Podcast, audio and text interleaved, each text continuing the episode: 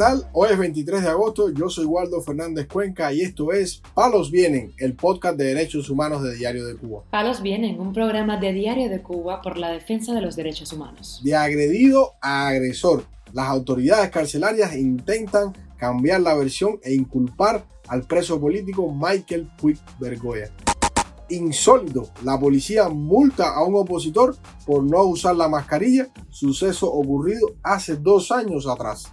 La madre de un preso del 11 de julio denuncia que su hijo se encuentra en una delicada situación de salud y sin atención médica. Lo más relevante del día relacionado con los derechos humanos en Palos Vientos. Comenzamos informando que Saily Núñez Pérez, esposa del preso del 11 de julio Michael Puig Bergoya, pudo llegar a la prisión de Ahuica en Matanzas para intentar ver a su cónyuge, pero las autoridades carcelarias no le permitieron verlo. En declaraciones a palos vienen de Diario de Cuba, Saily Núñez expresó que las autoridades carcelarias le dieron una versión muy distinta de la agresión que ella denunció hace dos días atrás. Yo fui hoy, resulta ser que a pesar de que mi esposo fue el agredido, siguen maniobrando las cosas, ahora culpan a mi esposo, dicen que el muchacho lo que hizo fue defenderse porque mi esposo fue el que primero lo atacó, cosa que es incierta. Como también dicen que a mi esposo le ocuparon unas armas blancas, unos cuchillos, cosa que igual es mentira. El muchacho fue quien entregó eso y dijo que Michael quería agredirlo. Una más de sus patrañas eh, resulta que somos los damnificados y somos los que ahora terminamos como culpables. Mm, una vez más, aquí no somos escuchados, es más de lo mismo. Una vez más me vuelven a decir de que no va a haber problema, cosa que no le creo nada. Ya sé que la vida de Michael corre peligro porque ya esto yo lo venía alertando hace un mes. Los presos estaban esperando que se diera la oportunidad para dicha agresión. El resto fueron sacados de su destacamento. Por eso fue agredido por uno solo, por este que lo dejaron ahí. Como expusimos en un audio anterior, ampliamente difundido por las redes sociales, Núñez Pérez denunció que su esposo fue agredido a traición en la prisión y en su denuncia hacía responsable a las autoridades carcelarias de lo que pudiera suceder con Puig Bergoya. El preso político fue condenado a 12 años de cárcel por manifestarse pacíficamente el 11 de julio del 2021 en la localidad de Huida de Melena, en Mayabeque. Su esposa, Saily Núñez Pérez, ha sido uno de los familiares que sin temor alguno ha exigido la libertad de su esposo y por ello ha sido hostigada y multada por las fuerzas represivas del régimen. Informamos además que el opositor Fidel León Muñoz residente en Pinal del Río, denunció al portal ADN Cuba que recientemente lo acusaron por el delito de propagación de epidemia, por no usar la mascarilla en la vía pública en el año 2021, mientras estaba activa la pandemia de la COVID-19.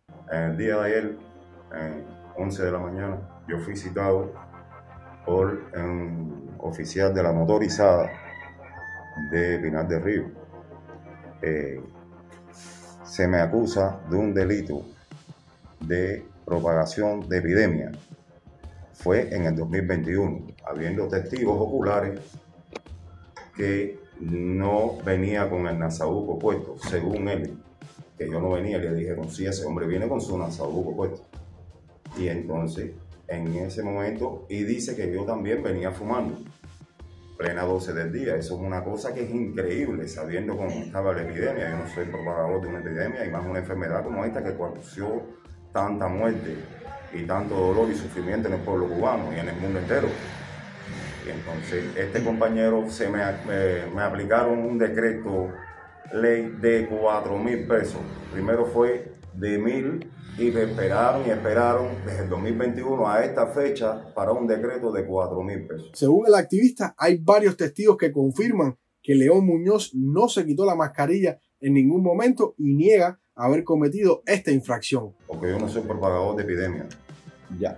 Ni me presto para eso, con una enfermedad tan grave como esa que perdió, perdimos tanta, seres humanos en el mundo entero, no en Cuba nada más, en el mundo entero. Si yo soy defensor de los derechos humanos, defensor de, la, de las ideas, de las personas y, de, la verdad ante todo. Y de la verdad ante todo, ¿cómo voy a prestarme para una cosa? El activista también denunció otras agresiones por ser opositor al régimen. Sí, eh, yo fui agredido en un, en un, en un centro nocturno que no se sabe, di parte a la policía, le di parte a los jefes de sectores, porque fue con un machete. Fui agredido, entonces no se sabe qué persona fue. Sí, sí, aquí está, aquí está la... Eh, no se sabe qué persona fue. No se sabe, aquí en el brazo también, porque fue con un machete. Aquí, aquí, aquí, con un machete. Sí. Fue con un machete. No se sabe. Suerte que hubieron muchas personas que estuvieron allí que me apoyaron en esto, pero las personas que me hicieron esto se mandaron a correr a la, a la secretaria. Allí no había un policía, allí no había nadie, miembro de la PNR, allí no había nadie. Eso no es aislado. Eso es una cosa que he provocado. Lo mismo la multa que los planazos que me dieron en la plaza de Pinar del Río, área Hermano Cruz. Eso es una cosa que fue provocada. Otros opositores han sido víctimas en la actualidad de la aplicación del delito de propagación de epidemias. Entre ellos, cabe mencionar a Pedro Quiala, Omar Suárez Campos y Carlos Milanés.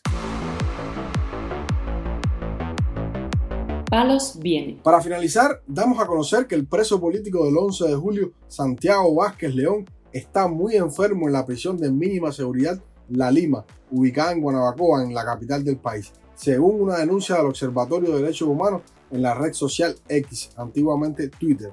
Elizabeth León, madre de este preso político, denunció la situación de su hijo. Que tengo a mi hijo Santiago Vázquez León en la prisión de La Lima, campamento La Lima. Está muy mal, está con vómito, está con fiebre, está con muchos dolores de cabeza, dolores de garganta, está vomitando todo, todo lo que se lleva a la boca hasta el agua.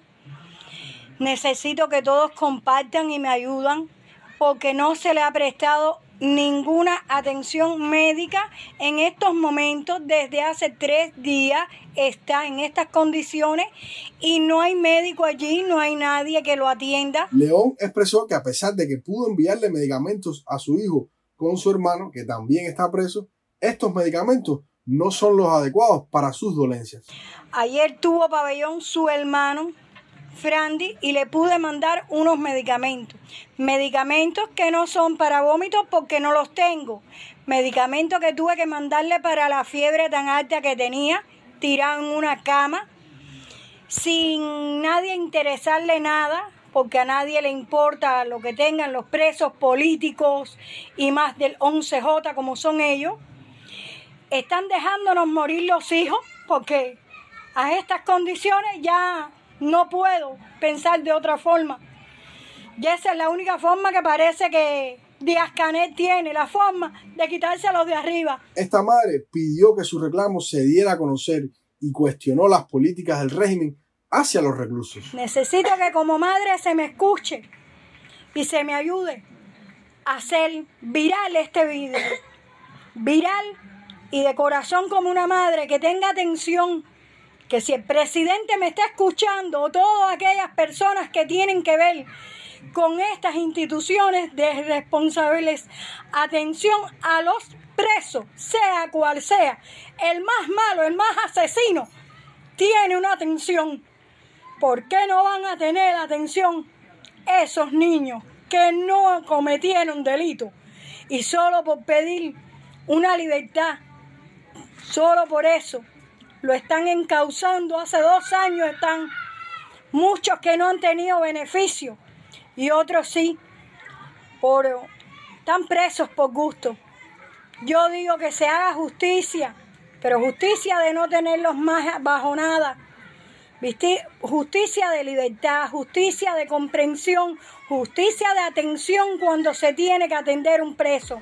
Además de Santiago Vázquez León, también están presos por la protesta ocurrida el 12 de julio de 2021 en el barrio habanero de La Buenera, los hermanos del primero, Frandy González y José Antonio Gómez León.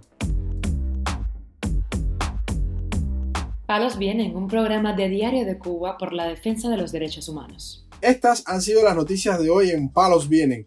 el podcast de derechos humanos de Diario de Cuba. Pueden escucharnos en DDC Radio, Spotify, Google Podcast, Apple Podcast, Telegram y SoundCloud. Yo soy Waldo Fernández Cuenca y mañana regresamos con más noticias.